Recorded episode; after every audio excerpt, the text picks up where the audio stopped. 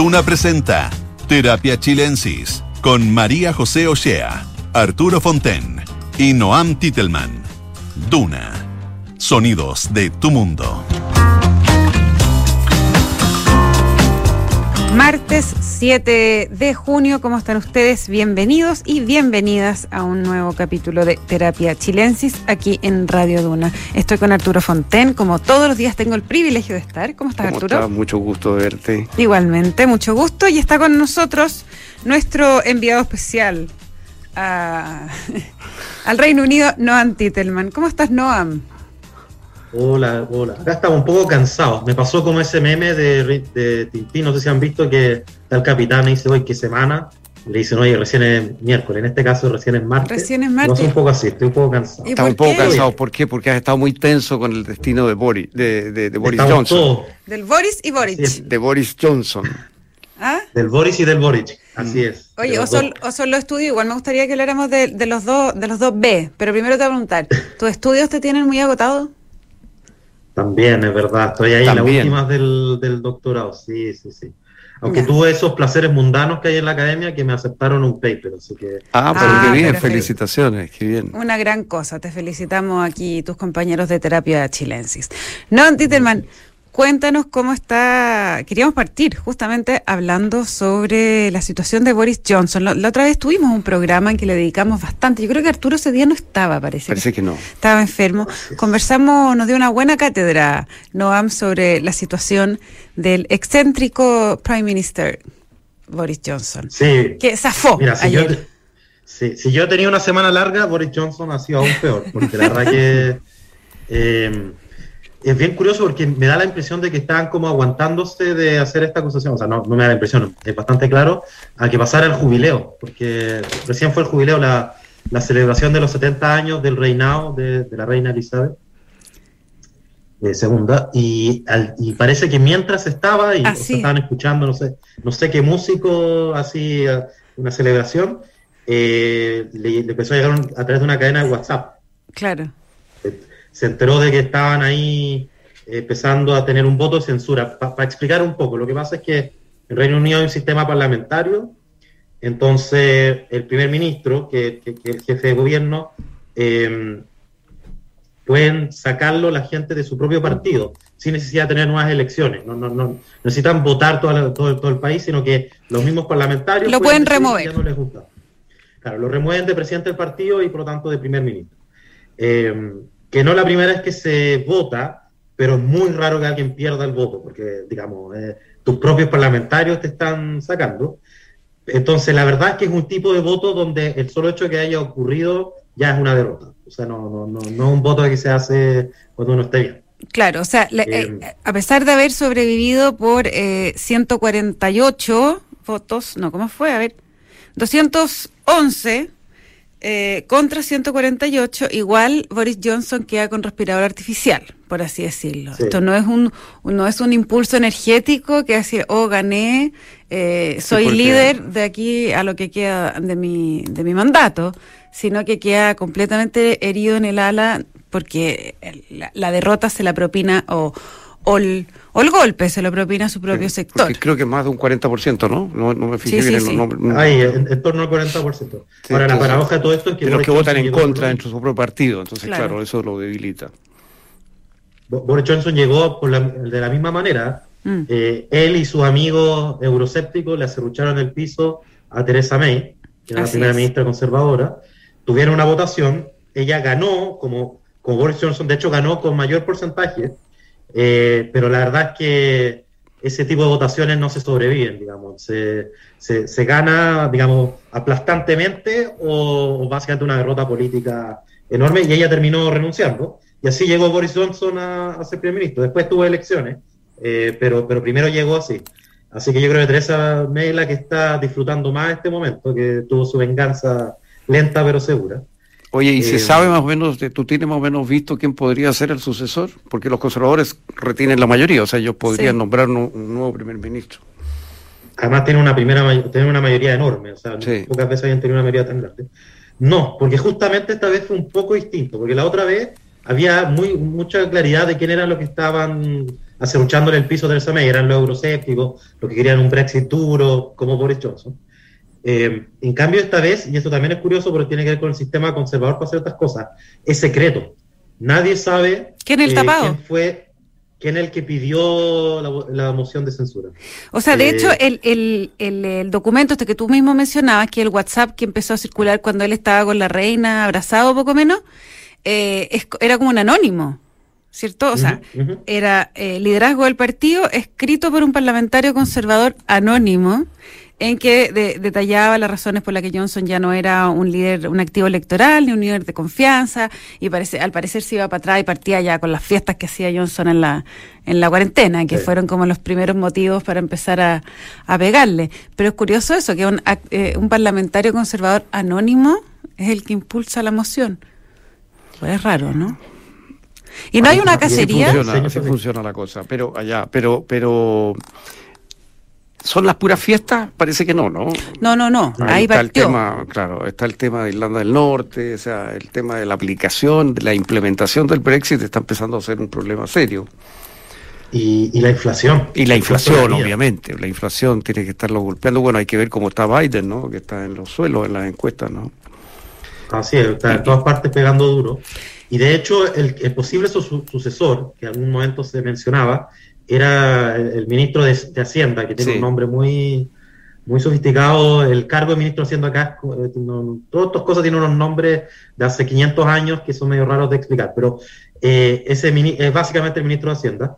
Y, y el cargo, y, y en el fondo se hizo muy popular porque durante la pandemia fue el que estuvo a cargo de entregar los bonos, los subsidios, entonces era muy popular, descuentos tributarios. El señor IFE. Incluso tenía, sí. incluso tenía una política que fue, bueno, yo creo que en Chile sería tremendamente controversial, que se llamaba Eat Out to Help Out, que era ir a, el Estado pagaba la mitad de la cuenta para ir a los restaurantes, como para incentivar eh, la industria de los servicios. Del turismo. Tú ibas, cualquier, tú ibas a cualquier restaurante y el Estado te pagaba la mitad de, la, de tu cuenta y, para comer ahí.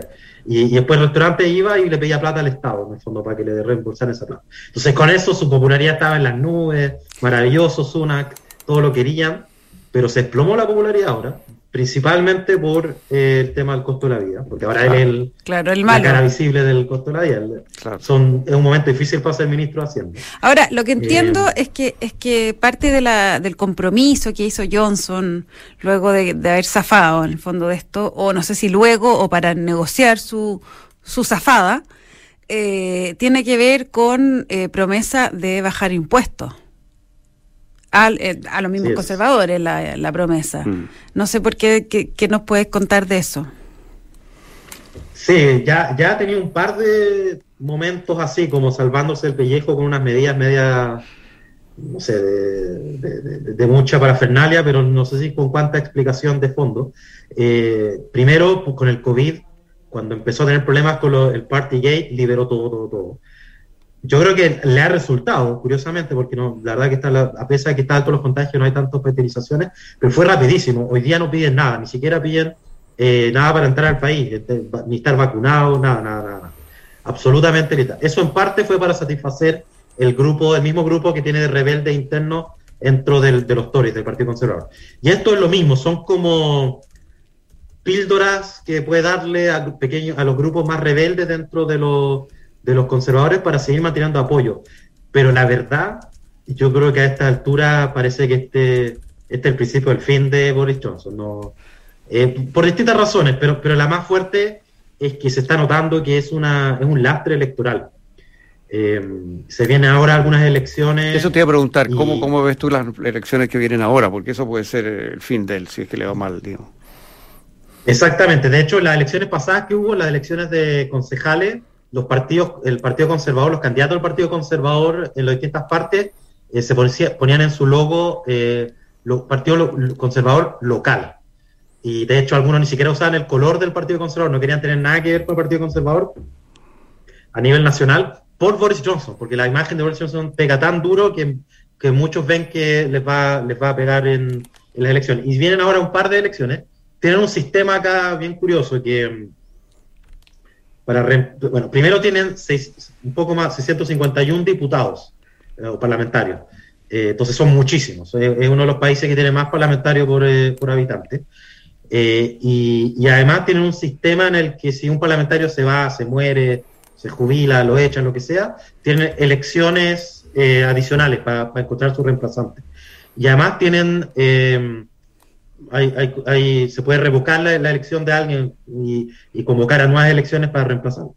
Entonces tienen muchas elecciones entre las elecciones, están todo el rato votando, hay un distrito, en otro, y ahora se acercan algunas votaciones y van a hacer unas fuertes pruebas de fuego para ver el efecto Boris Johnson, que probablemente va a ser fuerte. Pero ojo, porque las elecciones que vienen ahora, la elección, no me acuerdo el nombre del distrito, pero un distrito del, del, del muro rojo, de la zona de clase trabajadora, el norte postindustrial de Inglaterra, que históricamente había sido llamado muro rojo porque el muro del Partido Laborista que se lo ganó los conservadores en las últimas elecciones.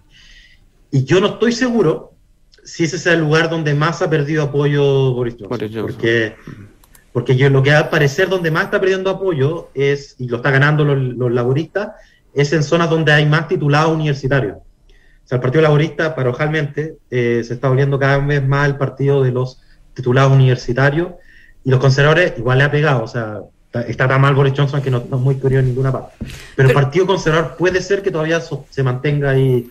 Pero no es, tan, no es tan raro que los laboristas, o sea, sea el partido del, de los universitarios titulados ilustrados, ¿no?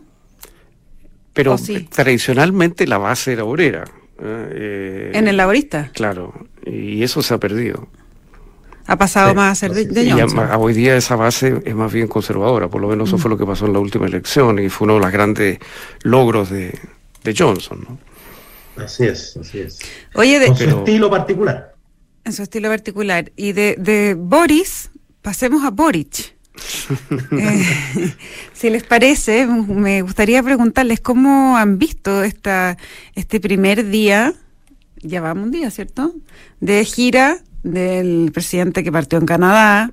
Sí, ahora ya está en Estados Unidos. Ahora está en Estados Unidos, ya se juntó en Los Ángeles con el alcalde, se juntaría también con empresarios. Eh, pero el, yo diría que la evaluación de su gira a Canadá, al menos, es bastante positiva. Su ¿Tú has visto alguna oportunidad que no sea positiva una gira? Vista desde no, Chile, no, digamos. No, no, pero esta encuentro que, eh, no sé, me imagino que está concebida también de esa manera. Creo que resultó bastante bien esta puesta en escena de dos líderes jóvenes, eh, progresistas, si se quiere, eh, que, intentan demostrar un estilo de liderazgo más, más cercano, más suelto, menos etiqueta, más empático. El la foto esta de las tomándose una cerveza en un bar, en parece un bar. muy típico de Ottawa, eh, creo que funcionó, eso es lo que voy, ¿no? No sé si están de acuerdo, no, no, me, no me sonó como... Mm. No me imagino Piñera en, en esto con Trudeau y que hubiera sido como algo eh, que tuviera éxito, en términos comunicacionales me mm. refiero. Sí, yo estoy de acuerdo. Me, había una periodista que decía que, que esta reunión del PAB iba a ser reunión para poder negociar tranquilamente y donde se establecía las confianzas. En verdad, no, obviamente súper maqueteado todo, no, ninguna posibilidad de tener conversaciones de verdad, ninguna instancia. Hay todo, es todo simbolismo, es todo cómo se presenta, cómo mira, cómo habla. De hecho, yo no sabía, pero Trudeau parece que hizo lo mismo con Obama en un momento. O sea, hay de esto de llevarlo. Fueron a comer ribs por ahí, qué sé yo. Claro, pero, pero sí, yo también creo que eh, si, estas cosas son para hablar para afuera, no, obviamente que no, no hablo nada de con Trudeau, pueden haber hablado cosas menores. Pero fíjate que eh, en un encuentro con estudiantes, eh, a mí me interesó mucho una, una intervención que hizo Trudeau. Eh, bueno, yo sé que estos son ritos y son ritos comunicacionales, en definitiva, pero algo supongo que aportan y transmiten una imagen del país, claro, ¿no es cierto? Y los inversionistas están muy alertas a ver qué señales se dan, qué sé yo. Pero este era un público estudiantil y hacían preguntas, entonces Trudeau tomó una pregunta sobre la minería y, y dijo, bueno, los jóvenes, dijo, piensan eh, en el futuro como una lucha contra el calentamiento global, eh, el tema ecológico tiene una prioridad, y, y, la minería es vista como una actividad extractiva, negativa, que pertenece al pasado. Sin embargo, dijo, eso no es así. eh, hay minerales críticos que son absolutamente necesarios e indispensables para dar la lucha eh, medioambiental, como es el cobre, como es el litio. Mira. Eh, Canadá es un país minero y lo va a seguir siendo y tenemos que seguirlo siendo porque si no, no vamos a poder dar la lucha medioambiental. Y lo mismo le pasa a Chile. Fue una intervención bien elocuente que hizo en ese sentido Trudeau, me llamó la atención. ¿Y, y viste que le contestó el presidente Boric? ¿O no le contestó No, no, no, si esto fue una pregunta del público. Claro, de, no, de, pero de pienso, él, él no aludió entonces al tema después. No, no, eh, Boric contestó un poco sobre el tema de, de, de, que las empresas mineras tenían que tener estándares medioambientales, en fin. Eh, pero ahí se colgó Trudeau y, y hizo esta reflexión general, eh, que fue más allá de la pregunta, porque no era estrictamente lo que le habían preguntado, pero pasó ese mensaje. Se paró incluso y se movía en la sala con mucha elocuencia, planteando este punto Yo- de vista. O sea, la idea de que Canadá va a seguir siendo un país minero, ¿no? Eso no Extractivista. extractivista y con todas esas cosas, sí. Pero claro, con Sí. estándares medioambientales, Obviamente, con entendimiento con las comunidades afectadas, incluyendo las eh, comunidades indígenas, todo eso planteó todo eso también, por supuesto. Sí. Hay una... Sí, interesante. Pero dijo que había que hacer, eh, que había que asociar a las comunidades indígenas y a las comunidades afectadas al proyecto minero. eh, versus, digamos, bloquear los proyectos. O sea, eso fue un poco la... Incluso criticó la idea de simplemente aprobar los proyectos a la rápida y después enfrentarse con los problemas de las comunidades versus incorporar a las comunidades inicio. desde un inicio y hacerlas parte del proyecto. Y de esa manera el proyecto va a tener más viabilidad. Lógico, bastante más sustentable. Pero fue una defensa de la minería, en definitiva. Ese, ese fue el, el- el Tiene titular. bastante claro dónde, dónde están las finanzas del país. Sí, sí. Oye, eh, lo otro que me parece muy, muy difícil, ah, eh, de todas maneras, para, para el presidente Boric, es estas rondas que está teniendo con empresarios en Estados Unidos a propósito del, del en, en el marco de esta Mm. eh, cita que tiene mañana. Pero hoy día también se juntaba con ejecutivos y el mensaje que quería llevar era, eh, nuestro país es un lugar seguro y deseable para invertir.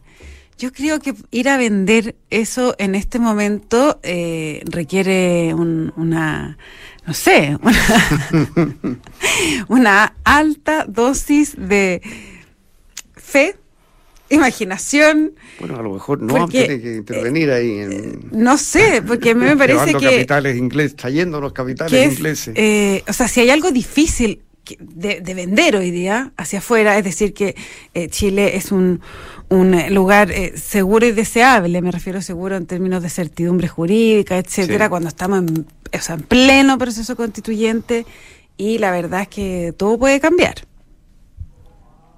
O sea, toda la pregunta es con qué se compara, ¿no? Porque igual en todo el vecindario está movida la cosa, quizás casi todo el mundo está bien movida la cosa. Eh, incluso acá en Reino Unido está movida la cosa, entonces la verdad que son, son como tiempos...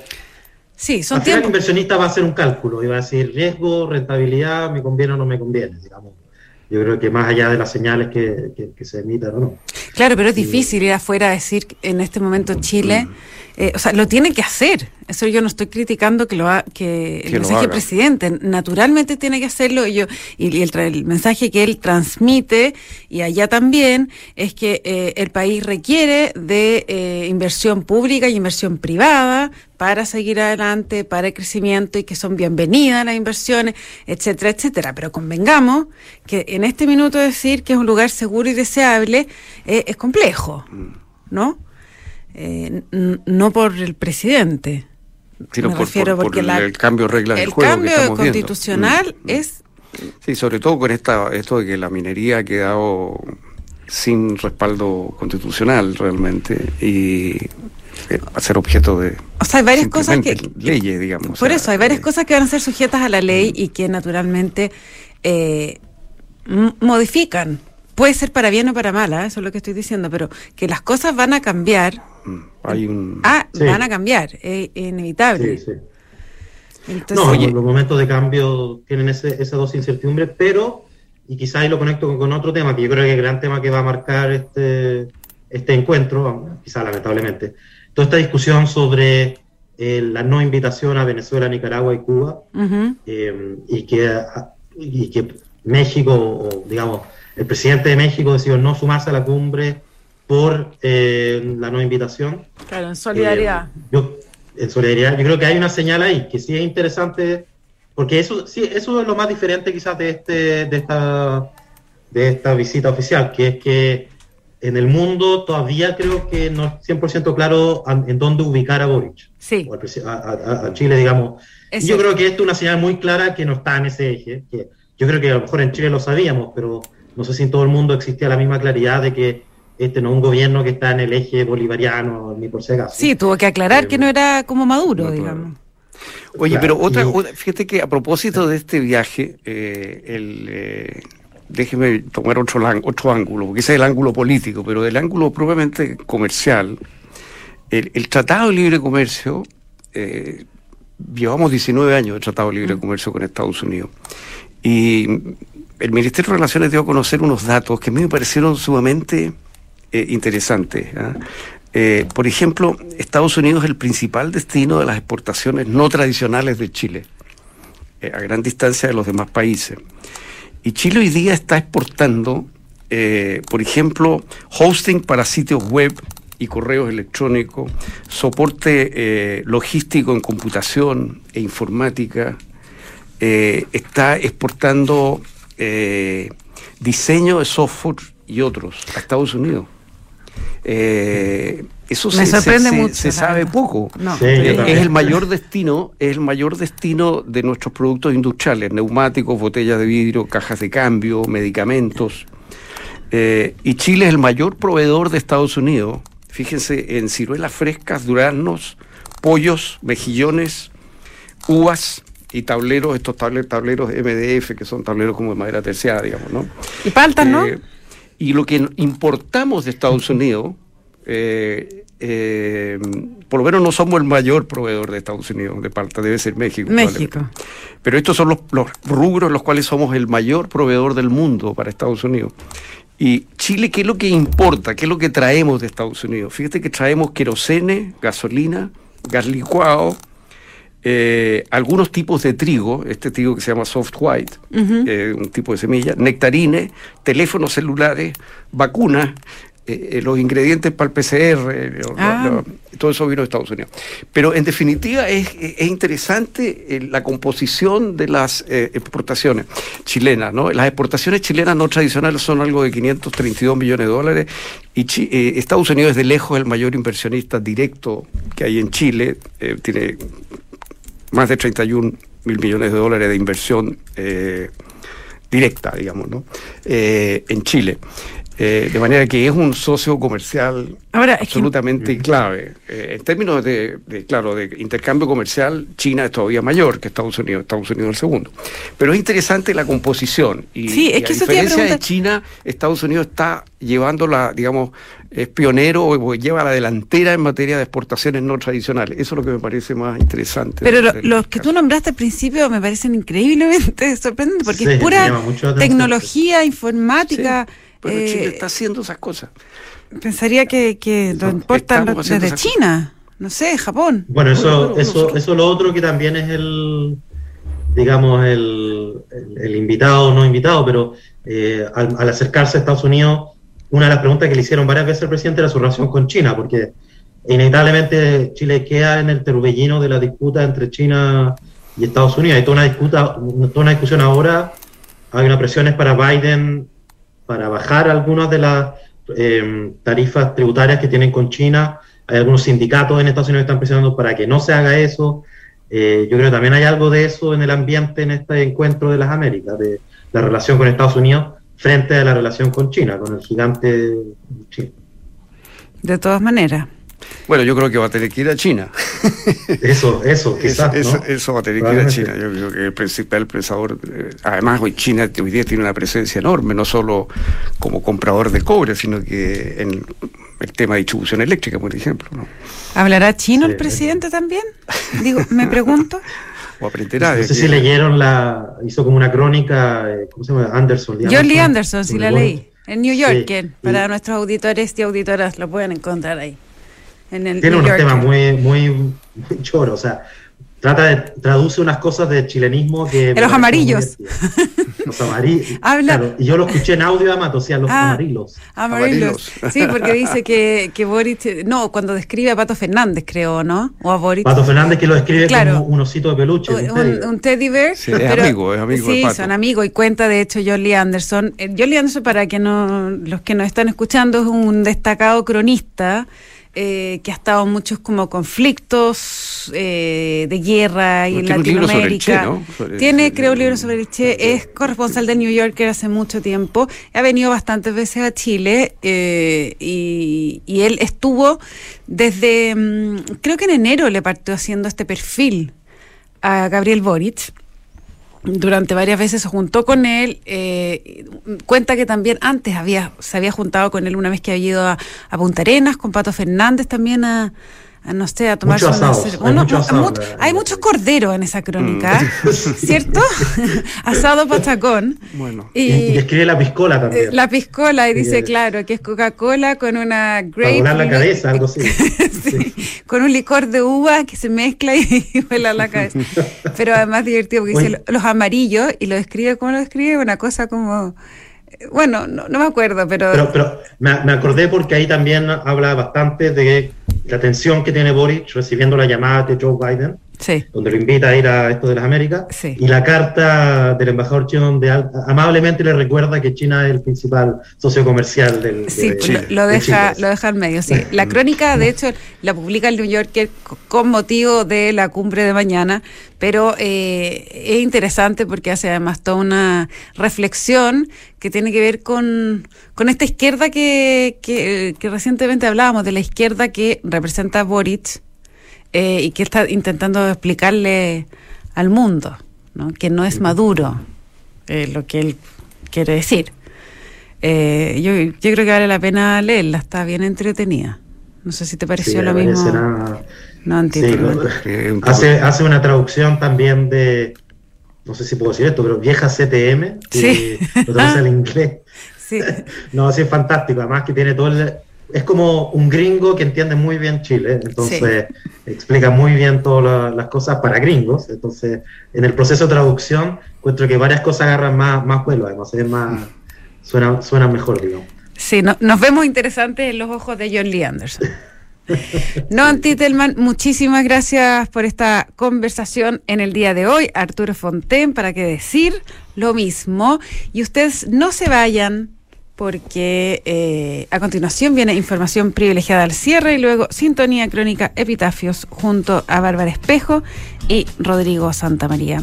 Nuevamente, muchas gracias, muchas gracias a todos por escucharnos y nos encontramos mañana miércoles aquí a las 8 con más Terapia Chilensis. Que estén bien. Muy buenas noches. Buenas noches.